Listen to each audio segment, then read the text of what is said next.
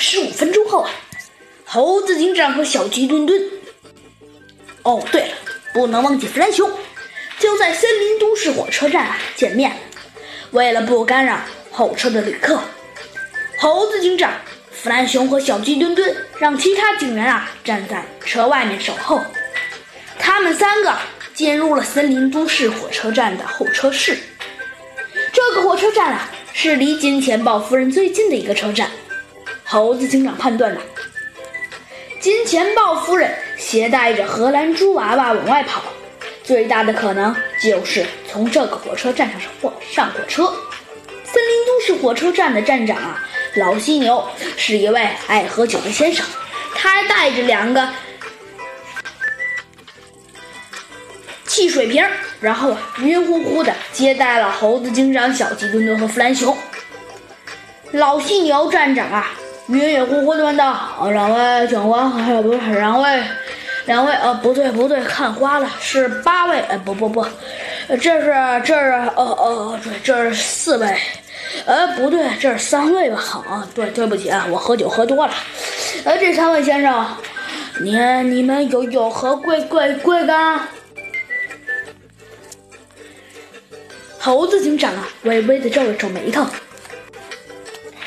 小鸡墩墩呢，和弗兰熊实在是看不下去了。小鸡墩墩啊，吓唬老犀牛站长说：“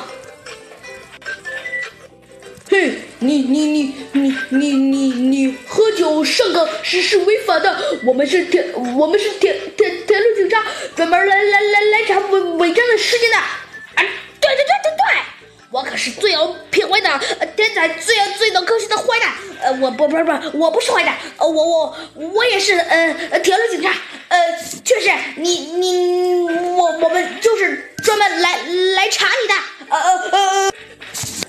一开始，老犀牛还没当回事，但是啊，他听到小鸡墩墩说完这句话时，一开始先是吓了一大跳，可是很快呀，后来他又平静了下来，还是晕晕乎乎的说道。哎，就就你这只小小小小的小小瘦鸡，啊啊，不对不对，看花了，这只小小肥鸡，你你你你你你你你你是谁？你还有那只大大大笨熊，你们俩是谁？不是大笨熊，我是我是天才，不是大笨熊。啊，对对对，呃，大笨，可是他刚说到这儿啊。他看见了猴子警长那锐利的眼神，正直勾勾的瞪着他呢。但是啊，这不是最重要的，最重要的是，他看见了他那威严的神态和他的警徽，还有他的。